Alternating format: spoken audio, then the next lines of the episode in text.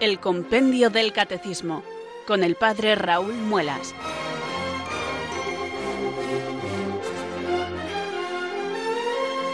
Muy buenas tardes, queridos oyentes de Radio María. Son las 4, las 3 en Canarias. Aquí comienza una nueva edición del programa El Compendio del Catecismo de la Iglesia Católica.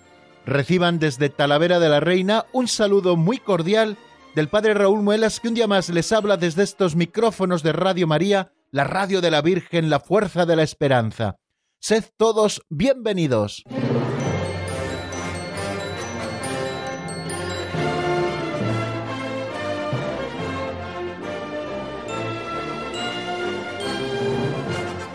Vamos afianzando, queridos amigos, eh, la costumbre que estamos eh, adquiriendo desde hace ya pues algo así como semana y media de desarrollar un par de números cada día.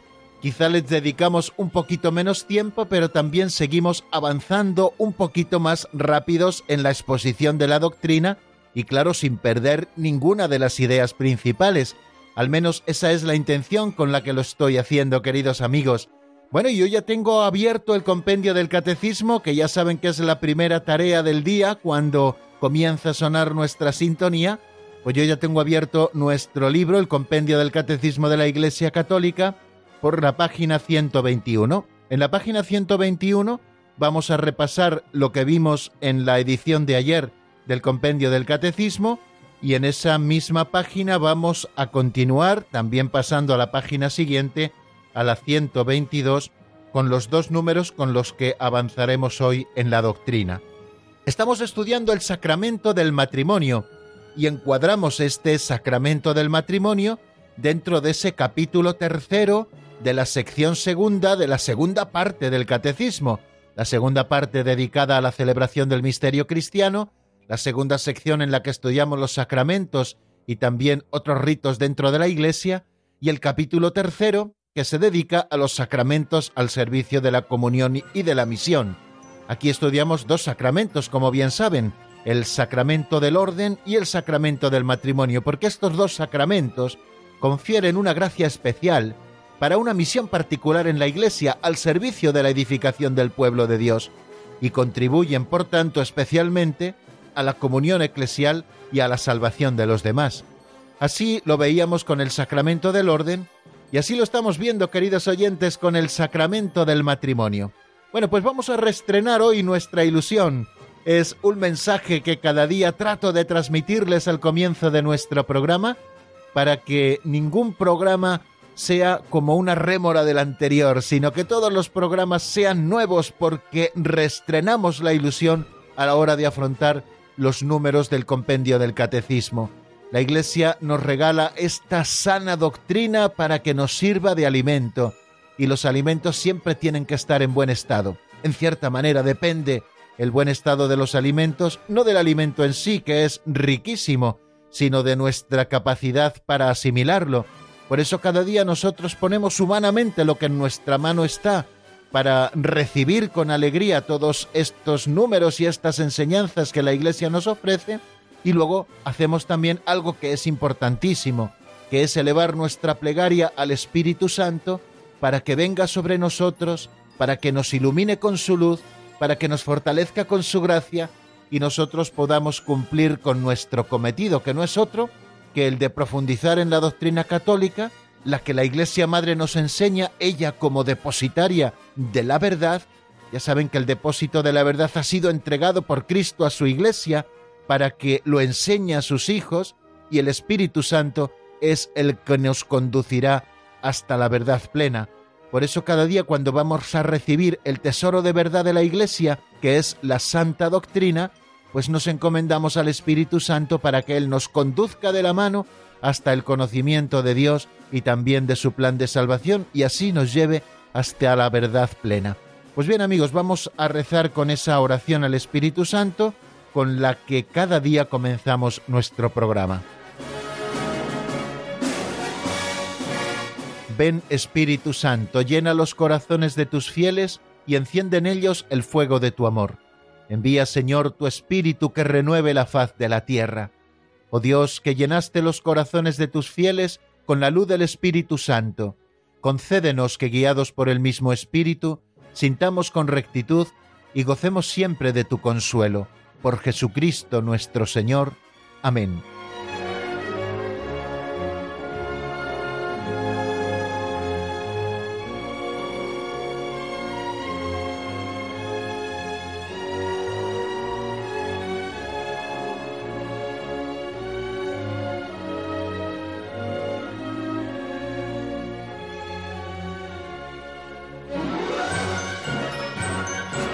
Continuamos, queridos oyentes, dando pasos en el avance de nuestro programa en la edición de hoy del Compendio del Catecismo de la Iglesia Católica, asomándonos a una nueva pincelada de sabiduría. Es nuestra tarea en este segundo momento del programa. Después del saludo y la oración inicial, abrimos un libro auxiliar que se titula Pinceladas de Sabiduría.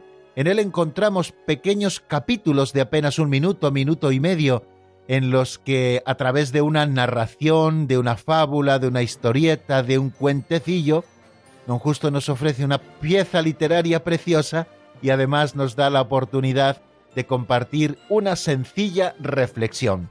O bien que cada uno de nosotros hagamos la nuestra, esto es lo deseable, y yo pues abro un poco el fuego ofreciéndoles la reflexión que para ese día pues a mí me ha sugerido la pincelada concreta, alguna de sus ideas, ¿no? Compartiendo y comentando alguna de sus ideas. Bueno, pues sin más preámbulos, queridos amigos, les invito a que escuchemos la pincelada de hoy, que se titula nada más y nada menos que Los Tres Juanes. Vamos a escucharlo en la voz de Alberto.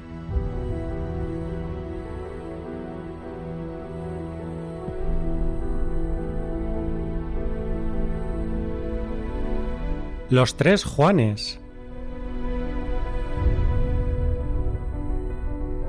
El hombre es un ser muy complejo, más de lo que parece. Todo hombre encierra en sí tres hombres distintos.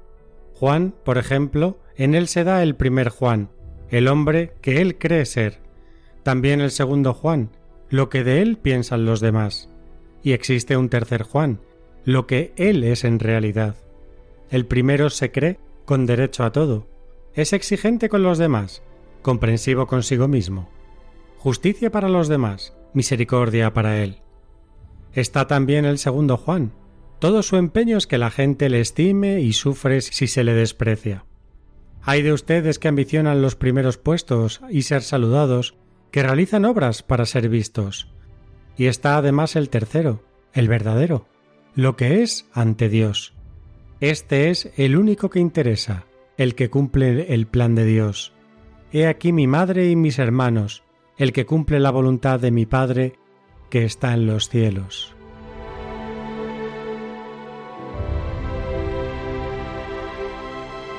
La pincelada de hoy, como siempre, eh, me resulta muy interesante. Nos habla de los tres Juanes, porque nos quiere hacer caer en la cuenta, don Justo, que muchas veces en las personas existen tres yo, el que él cree ser, el que los demás creen que es y el que verdaderamente es ante Dios.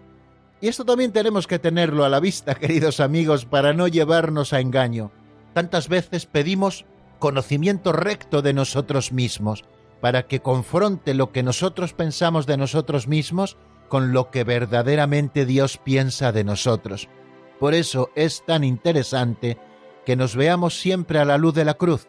Por ejemplo, en la primera semana de ejercicios espirituales, en los que hay que examinar mucho la conciencia, sentir nuestro ser pecador, pedir perdón al Señor por nuestros pecados, hacer incluso confesión de los mismos, mucha gente, ante esta primera semana de los ejercicios, se revuelve mucho interiormente y empieza a tener unos cargos de conciencia terribles, porque al final existe eh, una soberbia camuflada que nos impide reconocernos como verdaderamente somos pecadores pero no vistos a nosotros mismos, sino vistos pecadores, pero a la luz que brota de la cruz de Cristo. Es importante que nosotros nos observemos siempre desde el Señor, porque el Señor, que nos conoce bien y nos ama infinitamente, nos trata siempre con misericordia, y nosotros no siempre somos así. En ese conocimiento que nosotros creemos tener de nosotros mismos, si estamos un poquito arriba, pensamos que somos poco menos que los salvadores del mundo. somos muy generosos con nosotros mismos, a veces cicateros con los demás, tenemos una alta estima de nosotros mismos, no somos realistas, no somos humildes, y en otras ocasiones, movidos también a veces por esa soberbia camuflada de la que antes les hablaba, cuando estamos un poquito plof, como se suele decir por ahí, pues nos sentimos hasta responsables de la muerte de Manolete.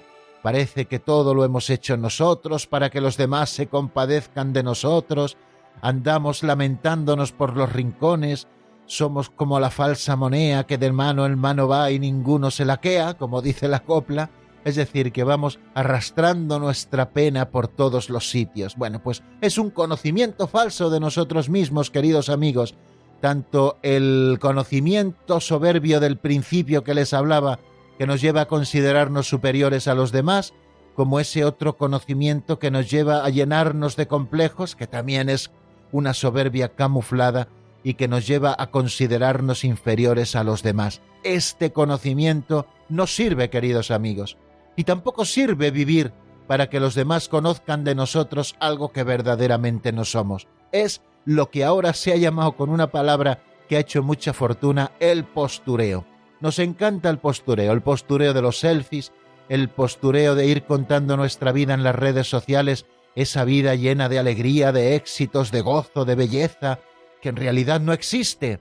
Vamos enseñando solo de nuestra vida aquello que nos interesa y además maquillado.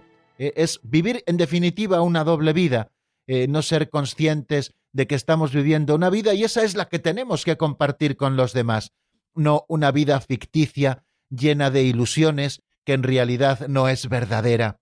También tenemos que dejar de perder tiempo en este conocimiento que queremos que los demás tengan de nosotros mismos que no coincide con la realidad. Tenemos que mostrarnos tal y como somos, es decir, procurar ser buenos y luego mostrar esa bondad a los demás. Por eso lo importante es que nosotros nos conozcamos como Dios nos conoce. Como pedía San Agustín, que yo me conozca, Señor, como tú me conoces. Ese es el conocimiento más recto que podemos tener de nosotros mismos, porque a Dios nada se le oculta y nos conoce en todo lo que somos y en todo lo que tenemos. Pero Dios también nos ama infinitamente y nos ama con un amor de misericordia, de manera que su mirada conocedora nunca es una mirada condenadora, sino que es siempre una mirada de misericordia. Y esto no lo olviden, queridos amigos. Por eso lo importante es que nos conozcamos desde ahí, que la luz de Dios ilumine las sombras de nuestra vida para que en ellas entre la claridad, y que la luz de Dios ilumine también tantas cosas buenas como existen en nuestra vida para que podamos potenciarlas. Así seguiremos creciendo personalmente hacia Dios y así seguiremos creciendo en el recto conocimiento que hemos de tener de nosotros mismos, conocernos como Dios nos conoce, para que no existan tres Raúles en este caso, en mi caso concreto, sino que exista únicamente un Raúl, el que yo pienso que soy que es el que he conocido a la luz de Dios, el que los demás piensan que soy, que es el que se manifiesta precisamente desde ahí, desde la rectitud de intención y a la luz de Dios, y el que Dios piensa y quiere que soy, ese que Dios sueña que cada vez sea mejor y que desde este conocimiento recto, desde lo que Dios nos concede conocer, vamos avanzando hacia lo que Dios quiere.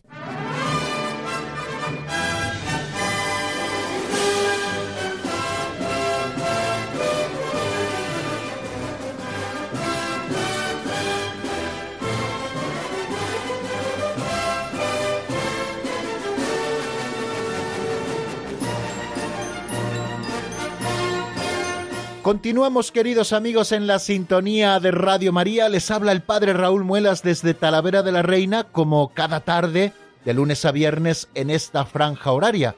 Y decirles que vamos a repasar en este momento lo que vimos en la última edición del programa.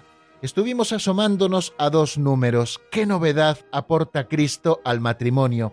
Decíamos que era como un golpe de aire fresco a la iluminación de este misterio que es el de la unión del hombre y de la mujer querida por Dios desde el principio, esa unión estable que tiene leyes propias impresas por el Creador y por lo tanto unos fines que Dios ha querido para esta institución inserta en la propia naturaleza del hombre y de la mujer.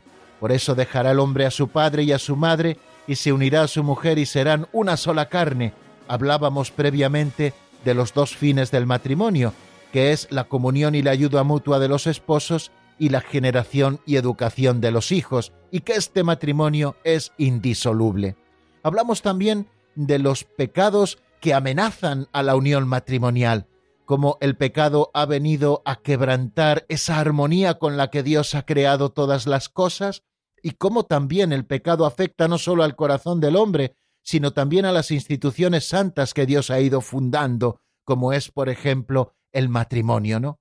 cuáles eran esos pecados, ¿no? El pecado de discordia o el pecado de infidelidad, así lo resumía el compendio del catecismo. Bien, luego veíamos también la enseñanza del Antiguo Testamento a propósito del matrimonio, y una vez vista esa enseñanza que va caminando hacia la plenitud de los tiempos, nos encontramos con Cristo, y eso es lo que ayer estuvimos estudiando, qué novedad aporta Cristo al matrimonio. Y nos dice el compendio que Jesucristo no sólo restablece el orden original del matrimonio querido por Dios, sino que otorga la gracia para vivirlo en su nueva dignidad de sacramento, que es el signo del amor esponsal hacia la Iglesia. Maridos, amad a vuestras mujeres como Cristo ama a su Iglesia. Varias cosas eh, a propósito de este número. En primer lugar, decir que Jesucristo comienza su vida pública justo justo en el umbral de su vida pública, asistiendo a una boda, las bodas de Caná. Aparece este texto en el capítulo segundo del Evangelio de San Juan y ustedes pueden acercarse para hacer una lectura sosegada del mismo. Juan 2 del 1 al 11. Bueno, pues en el umbral de su vida pública, Jesús acude a una boda, las bodas de Caná, y allí, a petición de su madre, realiza el primero de los signos, el primero de los milagros, cambiando el agua en vino.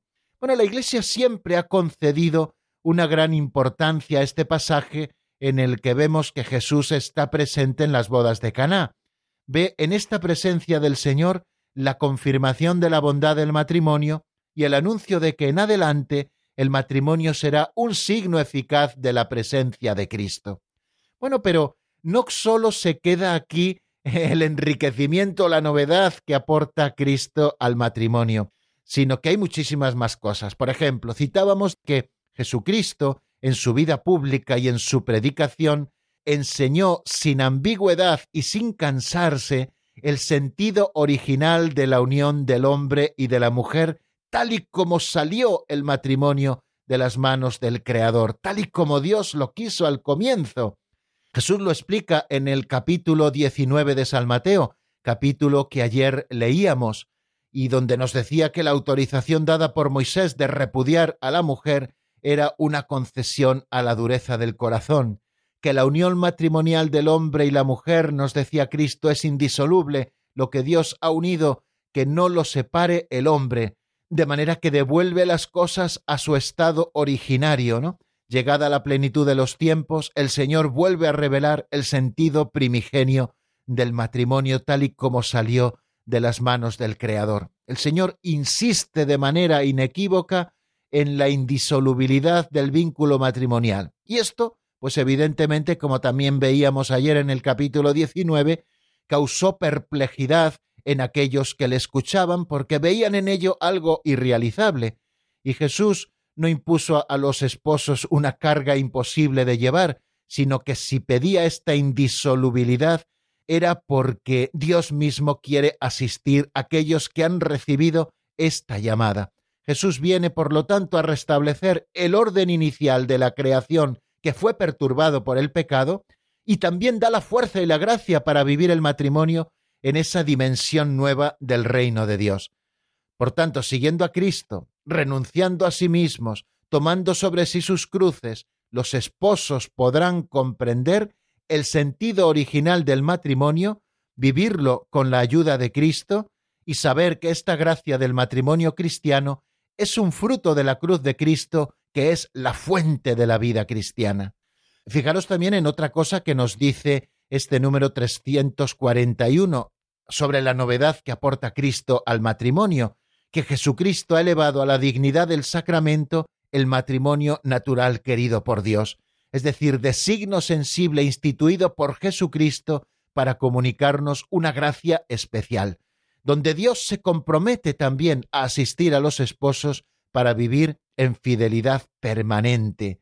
Por eso, queridos amigos, el matrimonio como sacramento se ha convertido en el signo del amor esponsal de Cristo hacia la Iglesia.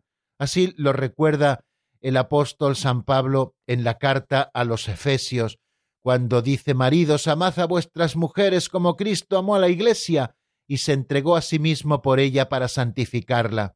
Y añade enseguida, por eso abandonará el hombre a su padre y a su madre y se unirá a su mujer, y los dos se harán una sola carne. Gran misterio es este, y lo digo respecto a Cristo y a la Iglesia. Por tanto, queridos amigos, a la luz de el matrimonio visto así con esta plenitud que le da Cristo al elevarlo al grado de sacramento entre bautizados, podemos decir que toda la vida cristiana está marcada por el amor esponsal de Cristo y de la Iglesia.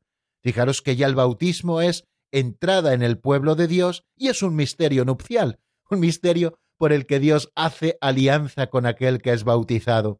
Y es, por así decirlo, como el baño de bodas que precede al banquete de bodas, que es la Eucaristía y el matrimonio cristiano viene a ser, por su parte, signo eficaz, sacramento de la alianza de Cristo y de la Iglesia, puesto que es signo y comunicación de la gracia, el matrimonio entre bautizados es un verdadero sacramento de la nueva alianza, como nos ha recordado a todos el concilio de Trento.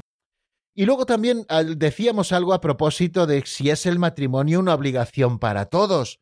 Nos dice el compendio de una manera muy clara que el matrimonio no es una obligación para todos. En particular, Dios llama a algunos hombres y mujeres a seguir a Jesús por el camino de la virginidad o del celibato por el reino de los cielos. Estos renuncian al gran bien del matrimonio para ocuparse de las cosas del Señor, tratando de agradarle y se convierten en signo de la primacía absoluta del amor de Cristo y de la ardiente esperanza de su vuelta gloriosa.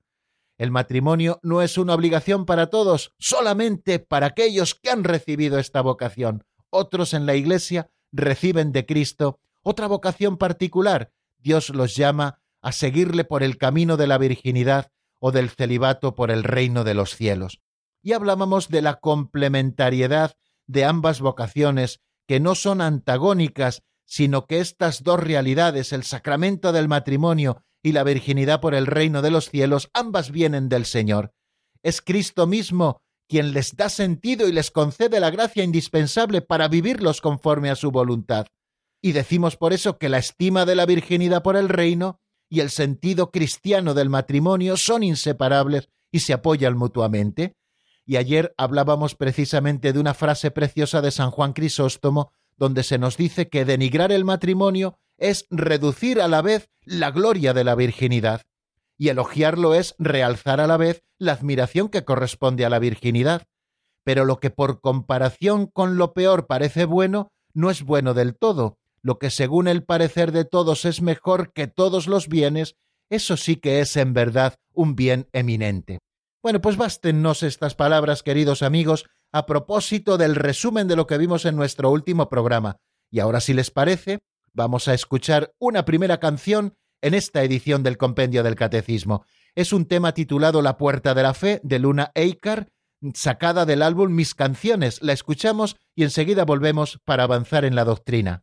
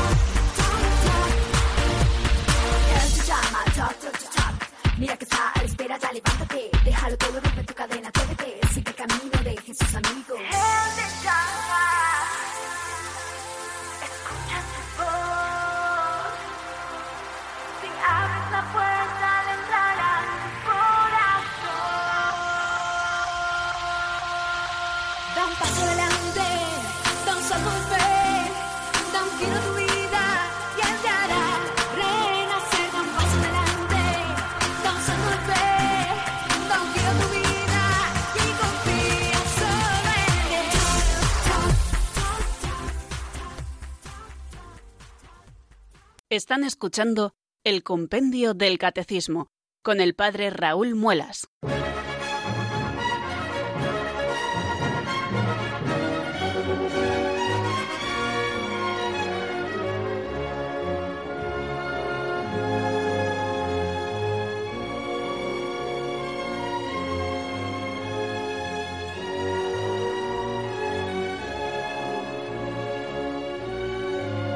Continuamos, queridos oyentes, en la sintonía de Radio María y vamos a seguir dando pasos para avanzar en el estudio del compendio del catecismo y ahora en este momento concreto en el que nos encontramos para avanzar en el estudio del sacramento del matrimonio. Vamos a seguir estudiando números, los que tenemos por delante eh, en este avance de doctrina que hacemos cada día en la cuarta sección de nuestro programa, ¿Cómo se celebra el sacramento del matrimonio? Esa es eh, la pregunta que nos encontramos en el número 343.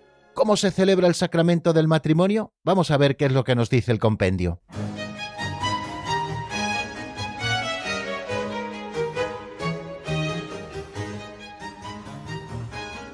Número 343. ¿Cómo se celebra el sacramento del matrimonio? Dado que el sacramento constituye a los cónyuges en un estado público de vida en la Iglesia, su celebración litúrgica es pública en presencia del sacerdote o de un testigo cualificado de la Iglesia y de otros testigos.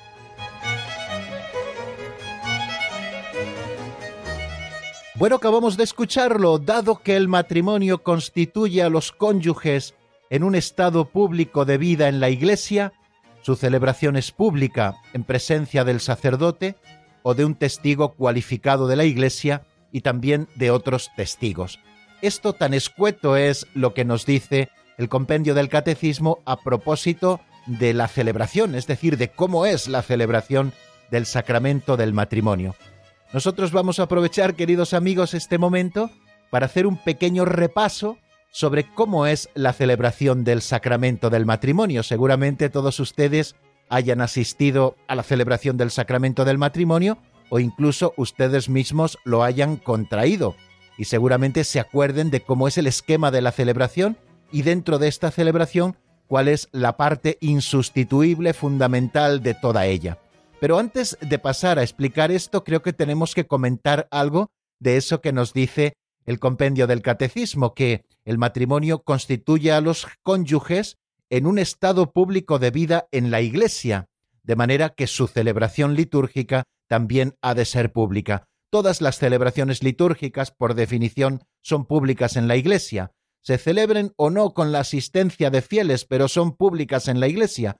Pero en el caso del matrimonio, conviene que sea también ante testigos, esos invitados y también esos padrinos que se llevan al sacramento del matrimonio, y ante el testigo cualificado de la Iglesia, que es el sacerdote que tiene jurisdicción, o bien propia, porque es párroco, o porque es el obispo, por supuesto, de la diócesis, o bien jurisdicción delegada para asistir como ministro cualificado de la Iglesia. El rito del matrimonio, la celebración del matrimonio entre dos fieles católicos, ordinariamente se celebra siempre dentro de la Santa Misa, y esto por esa virtud del vínculo que tienen todos los sacramentos con el misterio pascual de Cristo, que se celebra especialmente en la Eucaristía. En la Eucaristía se realiza el memorial de la nueva alianza en la que Cristo se unió para siempre a la Iglesia, su esposa amada, por la que se entregó. Es pues conveniente que los esposos sellen su consentimiento en darse el uno al otro mediante la ofrenda de sus propias vidas, uniéndose a la ofrenda de Cristo por su Iglesia, hecha presente en el sacrificio eucarístico, y recibiendo la Eucaristía para que, comulgando en el mismo cuerpo y en la misma sangre de Cristo, formen un solo cuerpo en Cristo. Pues bien, los novios que se acercan para la celebración del sacramento del matrimonio de sus propias vidas, primeramente tienen que prepararse. Hablamos de los cursillos prematrimoniales, además que es un tema siempre debatido, ¿no? Porque es quizá muy poquito eh, lo que se exige en cuanto al cursillo prematrimonial y a la preparación inmediata de los novios de cara a su boda, pero bueno, han de prepararse convenientemente, conociendo bien qué es lo que van a recibir cuáles son las finalidades propias del sacramento y conociendo también algunos otros aspectos de la vida matrimonial, que son los que se tratan en esos cursillos prematrimoniales. Pero al hablar de prepararse bien, me estoy refiriendo también en este momento a que han de prepararse interiormente bien. El sacramento del matrimonio es un sacramento de vivos y por lo tanto han de recibirlo en gracia de Dios. De manera que la mejor forma de prepararse para la recepción del sacramento del matrimonio es haciendo una buena confesión, cosa que siempre recomendamos vivamente. Yo lo hago siempre que me reúno con los novios para preparar el día de su boda, les digo, mira, todo esto es importante, pero lo más importante es que vosotros recibáis el sacramento para que produzca sus efectos en vosotros y no se convierta en un sacrilegio, que lo recibáis en gracia de Dios y que también puedan recibir el sacramento del cuerpo y de la sangre de Cristo en esa celebración eucarística en la cual queda inserta también su boda. Bueno, ¿cómo es, por tanto, el rito por el cual un varón y una mujer quedan casados? Bueno, pues a mí me gusta decir, y así se lo explico siempre a los novios, que si celebramos el sacramento del matrimonio dentro de la misa, pues justo después de la homilía, entre las dos grandes partes en las que se divide la misa, la liturgia de la palabra y la liturgia eucarística, entre esas dos partes tiene lugar la celebración del sacramento del matrimonio, que tal y como se recoge en el ritual del sacramento del matrimonio, consta de cuatro partes. Se comienza con una monición, en la que el sacerdote hace caer en la cuenta todos de lo que vamos a celebrar, y después de esa primera monición tiene lugar lo que se llama el escrutinio. El escrutinio son tres preguntas que se les hacen a los novios y que ellos han de responder en voz alta, también para ser escuchados por el testigo cualificado de la Iglesia y también por los testigos que les acompañan en la celebración de su boda. Este escrutinio, como les digo, consta de tres preguntas. Se les pregunta si venís a contraer matrimonio sin ser coaccionados libre y voluntariamente. Ellos responden sí, venimos libremente. También se les pregunta si están decididos a amarse y respetarse mutuamente, siguiendo el modo de vida propio del matrimonio durante toda la vida, y ellos responden sí, estamos decididos, y también se les pregunta si están dispuestos a recibir de Dios responsable y amorosamente los hijos y educarlos según la ley de Cristo y de su Iglesia, a lo que ellos responden sí, estamos dispuestos. Bien, pues este es el escrutinio, digamos, la primera parte de la celebración del rito matrimonial. Si se dan cuenta, es un modo de hacer público unas eh, cuestiones que ya se les han preguntado a los novios cuando se ha hecho el expediente matrimonial. En primer lugar, se les pregunta eh, si van al matrimonio libremente, es decir, sin ningún tipo de coacción externa, es decir, violencia externa o miedo interno. Han de acercarse libremente para que el matrimonio sea válido alguien que se acercara al matrimonio obligado, coaccionado, no estaría contrayendo verdaderamente matrimonio. Después se le preguntan si aceptan constituir una comunidad de vida y amor para toda la vida, para toda la vida, es decir, esa propiedad del matrimonio que es la indisolubilidad, que el vínculo permanecerá mientras vivan los esposos. Y ellos contestan que están decididos, y también se les pregunta si están dispuestos a recibir de Dios responsable y amorosamente a los hijos y educarlos según la ley de Cristo y de su Iglesia. Ven, en este escrutinio se está preguntando a los que van a ser esposos si acuden libremente a su boda y si aceptan los fines propios del matrimonio, que es constituir una comunidad de vida y amor para toda la vida, y también la de engendrar y educar los hijos que Dios les envíe. Después de esta primera parte que llamamos escrutinio, tiene lugar la segunda parte que es la más importante. Sin esta no existiría propiamente el matrimonio. Es el consentimiento. Cuando el novio se entrega a la novia para toda la vida y ella le recibe, y cuando la novia se entrega al novio para toda la vida y él le recibe. Esta es, digamos, la parte central, nuclear del sacramento del matrimonio. Si no existiera consentimiento, si no hubiera una manifestación pública de ese querer recibirse y entregarse como esposos para toda la vida, no existiría propiamente el sacramento del matrimonio. De manera que el segundo momento que ya estudiaremos en el próximo número, ya que se dedica exclusivamente al consentimiento, bueno, pues este es el momento fundamental. Cuando el varón dice yo te recibo a ti, el nombre de la esposa, como esposa y me entrego a ti, prometo serte fiel en la prosperidad y en la adversidad, en la salud y en la enfermedad todos los días de mi vida, y cuando la mujer dice lo mismo también al esposo. Hay varias fórmulas, según recoge el ritual, para expresar el consentimiento, pero lo, explicaremos, si Dios quiere, en el número siguiente. Y esta segunda parte termina con la confirmación del consentimiento por parte del sacerdote. Normalmente esas palabras que hemos escuchado tantas veces, lo que Dios ha unido, que no lo separe el hombre. Y luego hay otros dos ritos que son complementarios y explicativos de lo que se acaba de celebrar. Es la bendición y entrega de los anillos, que son signo de la fidelidad que se prometen los esposos para toda la vida, de manera que el sacerdote bendice los anillos y luego los nuevos esposos se los intercambian diciendo estas palabras, recibe esta alianza en señal de mi amor y fidelidad a ti, en el nombre del Padre y del Hijo y del Espíritu Santo. Y después tiene lugar el cuarto momento, que es otro signo, que es la bendición y entrega de las arras. El sacerdote bendice esas trece monedas, que luego se intercambian mutuamente los esposos como signo de todos los bienes que ellos van a compartir. Recibe estas arras, se dicen el uno al otro, como prenda de la bendición de Dios y signo de los bienes que vamos a compartir. Bueno, pues estas son, digamos, las cuatro partes en las que se divide la celebración del sacramento del matrimonio, esa celebración pública que hemos dicho que en el caso de los bautizados es conveniente que se haga dentro de la celebración de la Santa Misa. Y luego hay una parte también complementaria que es la bendición nupcial, una bendición especial que la Iglesia ofrece a los esposos en el día de su boda, que se imparte justo después del Padre Nuestro. Y además que en muchos casos se hace con ese rito también de la velación, de poner el velo sobre los hombros eh, de los novios o sobre el hombro del novio y la cabeza de la esposa, ese yugo suave del amor que ellos se han impuesto porque han sentido esa llamada del Señor a vivir en comunión de vida y amor, porque eso es siempre el matrimonio. Bueno, pues esto es así resumidamente cómo es la celebración del sacramento del matrimonio.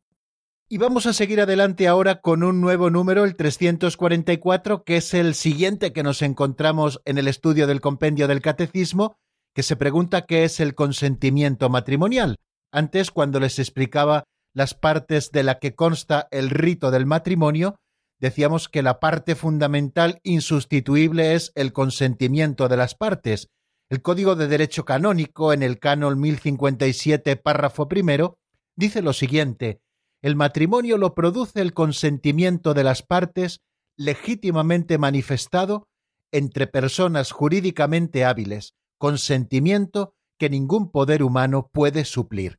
Bueno, eso es para que nos vayamos haciendo a la idea que es el elemento más importante dentro del matrimonio, dentro de la celebración matrimonial, mejor dicho, es el consentimiento. ¿Qué es el consentimiento matrimonial? Vamos a escuchar lo que nos dice el compendio en la voz de Marta Jara.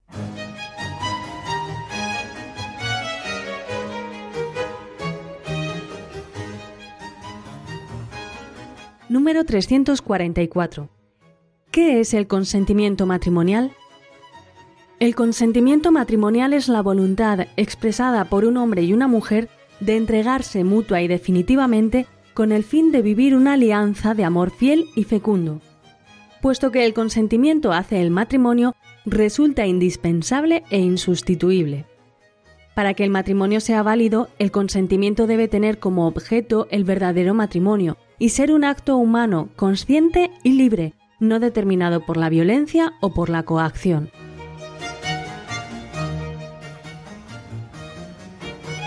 Bien, acabamos de escucharlo, el consentimiento matrimonial es la voluntad expresada por un hombre y una mujer de entregarse mutua y definitivamente con el fin de vivir una alianza de amor fiel y fecundo. Puesto que el consentimiento hace el matrimonio, resulta indispensable e insustituible. Para que el matrimonio sea válido, el consentimiento debe tener como objeto el verdadero matrimonio y ser un acto humano, consciente y libre, no determinado por la violencia o la coacción. Bueno, pues estamos hablando del consentimiento matrimonial. ¿Cuál es el consentimiento matrimonial así en concreto? Bueno, pues antes les decía que el ritual del matrimonio recoge cuatro fórmulas del consentimiento. La primera es la que antes les decía, yo fulanito te recibo a ti menganita como esposa, y me entrego a ti, y prometo serte fiel en la prosperidad y en la adversidad, en la salud y en la enfermedad todos los días de mi vida. Esa es la que se conoce como la fórmula primera de intercambio del consentimiento. También existe una fórmula segunda, en la que el esposo diría Menganita, ¿quieres ser mi mujer? y ella diría sí quiero. Luego diría la esposa Fulanito, ¿quieres ser mi marido? Él diría sí quiero. Y el esposo a su vez contestaría Menganita, yo te recibo como esposa y prometo amarte fielmente durante toda mi vida. Y la esposa a su vez diría Fulanito, yo te recibo como esposo y prometo amarte fielmente durante toda mi vida. Esa sería la segunda fórmula. Existe también una tercera fórmula aprobada, en la cual el marido diría yo, fulanito, te recibo a ti, menganita, como legítima mujer mía, y me entrego a ti como legítimo marido tuyo, según lo manda la Santa Madre Iglesia Católica. Y la esposa diría yo, menganita, te recibo a ti, fulanito, como legítimo marido mío, y me entrego a ti como legítima mujer tuya, según lo manda la Santa Madre Iglesia Católica. Y después habría una cuarta fórmula, que es aquella en la que es el sacerdote quien pregunta y los contrayentes son los que únicamente responden diciendo sí quiero.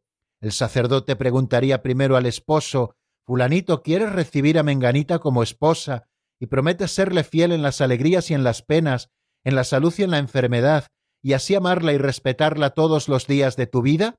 A lo que el varón respondería sí quiero, y luego el sacerdote interrogaría a la mujer diciendo Menganita, ¿quieres recibir a fulanito como esposo y prometes serle fiel en las alegrías y en las penas, en la salud y en la enfermedad, y así amarlo y respetarlo todos los días de tu vida? Y respondería la mujer, en este caso, sí quiero.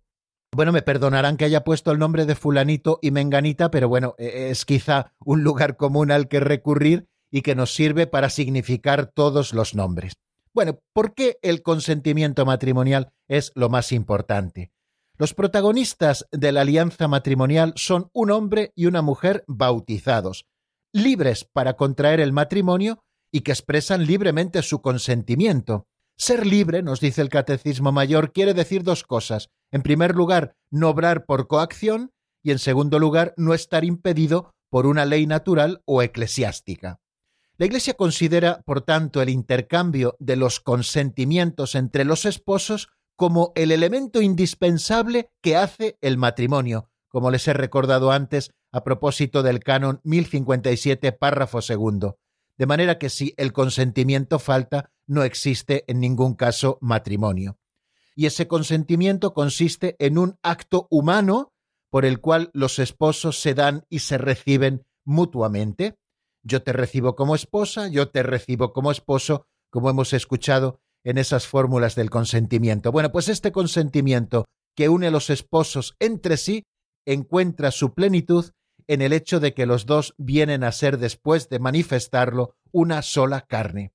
Y este consentimiento, por lo tanto, debe ser un acto de la voluntad de cada uno de los contrayentes, un acto no viciado, libre de violencia y de temor grave extremo.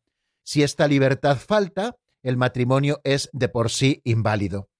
Por tanto, cuando el consentimiento está viciado o no se ha dado libremente, o las personas tienen alguna deficiencia que les impide dar ese consentimiento de constituir una comunidad de vida y amor para siempre abierta a la vida que Dios quiera enviarlos, por esta razón, cuando el consentimiento está viciado, existen muchas razones que pueden hacer nulo el matrimonio. Bueno, pues la Iglesia, tras examinar la situación por el tribunal eclesiástico competente, puede declarar la nulidad del matrimonio. Es decir, la Iglesia no anula nada, como el otro día explicábamos a propuesta de un oyente, sino que lo que la Iglesia hace es declarar que ese matrimonio no ha existido porque fue nulo en su raíz.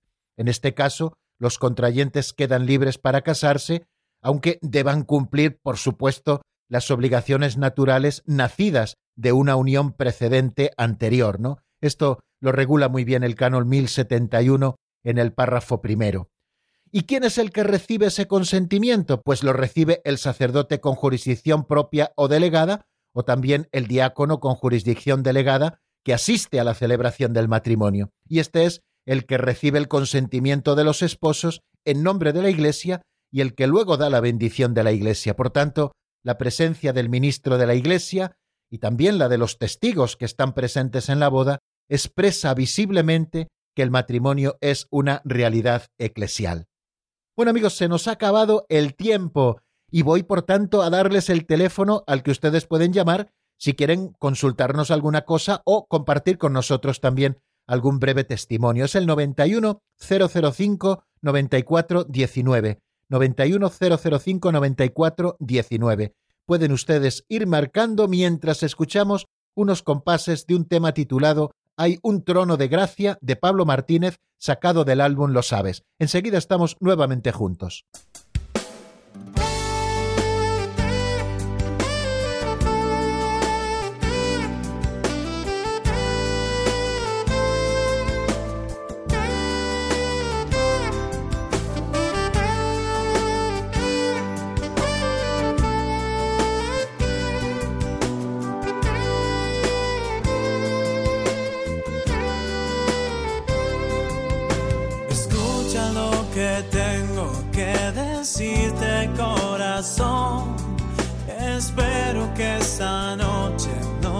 Desoigas a mi voz.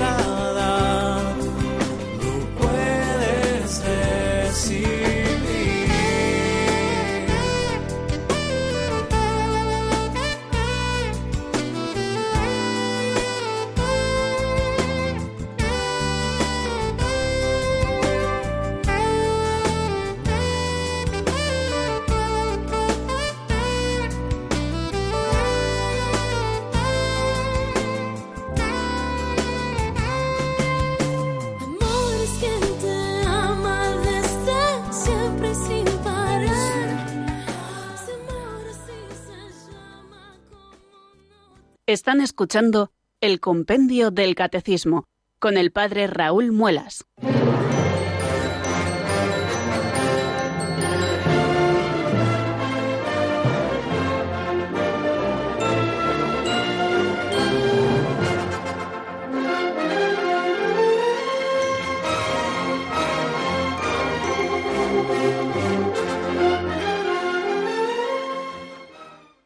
Son diez los minutos, queridos oyentes, que nos separan de las cinco de la tarde, de las cuatro en Canarias. Y aquí estamos abriendo nuestro teléfono de directo, que es el 910059419. Si ustedes tienen algo que comunicarnos a modo de experiencia o de testimonio, es el momento. O también para hacernos alguna pregunta sobre alguna duda que tengan. Bueno, vamos a dar paso a la primera llamada sin más preámbulos. Es Ascensión desde Alcalá de Henares. Buenas tardes y bienvenida, amiga. Buenas tardes, enhorabuena. Me llena mucho oírle. Voy- quiero hacerle una pregunta y le pido perdón porque a lo mejor no es que eh, no es que sea indiscreta, es que mm, perdón, mis hijos me lo pre- mis hijos me lo dicen muchas veces y yo pues oye, un sacerdote le un día se lo se lo se lo pregunté lo que le voy a preguntar a usted. Un día un sacerdote yo que me gusta la iglesia le dije cuando se tiene dudas cuando una persona se va a morir, ¿cómo le vamos a ver a Jesucristo cuando yo me muera? Entonces él me dio, me dio una pequeña explicación. Yo se lo voy a decir a usted porque a lo mejor usted me dirá que es cierto. Dice que es como un ciego, cuando un ciego está ciego y toca una cosa, ve que es una silla. Y si es ciego y toca, yo qué sé, pues un- una, una, una cosa, ve que es un reloj o ve que es un plato. Eso me lo explicó así eh, a lo mejor me dijo y todo, es que claro, hay que tener mucha fe para pensar cuando nos morimos cómo le vamos a ver al Señor. Entonces yo era era eh, a preguntarle porque es que yo eh, tengo 79 años y, y llevo aquí en Alcalá muchos años pero estoy delicada ahora no puedo ir a misa porque estoy me duelen las piernas pero cuando vine a Alcalá con 31 años mis hijos eran pequeños. Y me dice un día mi hijo mamá yo no sé cómo entiendo que vas a misa muchos días y Dios no te pone buena pregúntaselo al sacerdote y el sacerdote me dijo lo que le voy a decir a usted pues mira dile a tu hijo que la enfermedad no la manda Dios es cosa de la naturaleza y entonces quiero entender que si eres muy creyente, aceptas la enfermedad porque Dios sufrió más. Pero a mis hijos les cuesta trabajo entender lo que yo les estoy Lo que yo le, me refiero a la pregunta le quiero decir a usted. A ver, ¿me ha entendido la pregunta que le he hecho? Sí, sí, eh, ¿cómo, que sí, sí, ¿cómo, ¿cómo veremos a Dios después de la muerte, no? ¿Y cómo no estar, cómo no, a ver, cómo al morirnos será nuestra alma verle al Señor? Quería, me- un día me lo preguntó a mí mi hijo, incluso me dijo y todo, no sé, me lo ha dicho, mamá, yo no sé cómo, por ejemplo, Juan, cómo tú que eres cristiana tienes miedo a la muerte.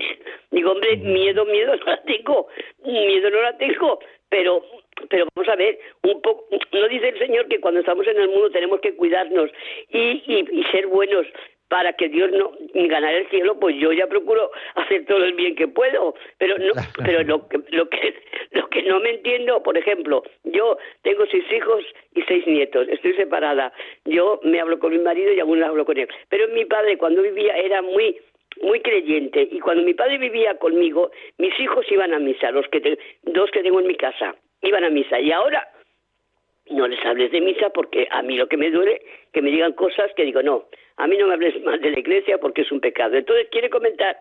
Por eso me dice mi hijo y tú que eres tan buena por qué tienes miedo a morirme y yo sabe lo que le digo lo que le voy a decir a usted. Digo pues mira tengo un poco miedo a morirme porque yo cuando me muera me voy a ir con el señor donde sea. Pero vosotros bien me vais a echar de menos que no os gusta hacer. Hombre me hacen la compra pero de guisar nada. Aquí está la madre sí. gratis. Bueno, bueno, muy bien. Pues, pues nada, veo que sus hijos le hacen preguntas muy certeras y que usted también le responde de una manera muy certera, claro que sí. Bueno, hay muchas cosas que, sobre todo eh, las que hay después de la muerte, que no conocemos exactamente cómo serán. Conocemos algunas cosas que Dios nos ha revelado y luego también creo que el Señor se ha reservado el factor sorpresa para cuando llegue ese momento. Eh, ahora, tenemos que esperar que será maravilloso. ¿Cómo será el encuentro con el Señor si nosotros vivimos preparados, nos acogemos a su misericordia, procuramos hacer todo el bien que podamos e incluso de esta manera, pues también ir saldando toda esa eh, pena temporal de nuestros propios pecados? ¿Cómo será ese momento? Pues no sabemos exactamente, ¿eh? porque no todo lo sabemos, pero sí sabemos que será un momento maravilloso. Sabemos que aquel que muere en gracia de Dios y que se acoge a su misericordia, pues evidentemente disfrutará de la presencia del Señor por toda la eternidad. Y en cuanto a esas otras preguntas, pues claro que está, están muy bien respondidas. El miedo a la muerte, decía uno que yo conocía, no, no temo morirme, sino hasta morirme. Pues tenemos un poco a veces miedo hasta que llegue ese momento, ¿no? Porque a veces viene un poco rodeado de dolor, etcétera. Pero creo que están muy bien enfocadas todas las respuestas que usted les da, claro que sí. Bueno, pues muchísimas gracias, querida Ascensión. Damos paso, eh, nada, aunque estamos ya fuera de tiempo, a María del Prado de Zaragoza. Tenemos solo un minuto. Buenas tardes y bienvenida. Buenas amiga. tardes, padre Raúl. Yo solo quiero preguntarle que la semana pasada soy talaverana, ¿eh? Y con mucha alegría de estar en mi pueblo, pero por circunstancias no estoy en él, pero voy mucho. Pero quiero decirle, la semana pasada mm, un sacerdote que deja de ser sacerdote puede confesar. Bueno, solamente puede confesar en caso de peligro de muerte.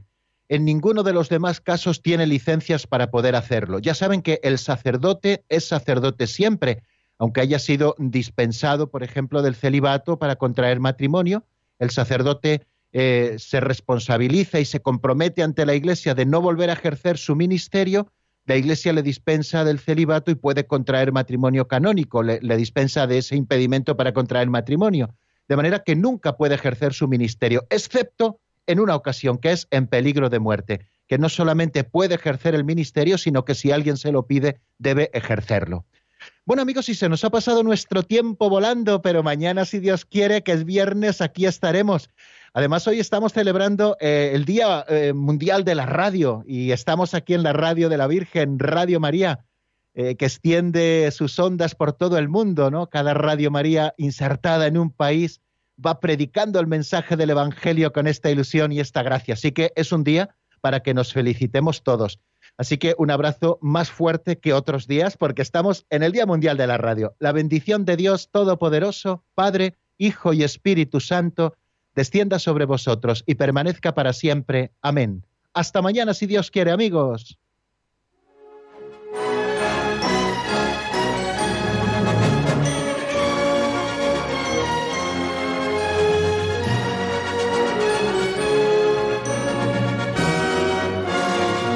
El Compendio del Catecismo con el Padre Raúl Muelas.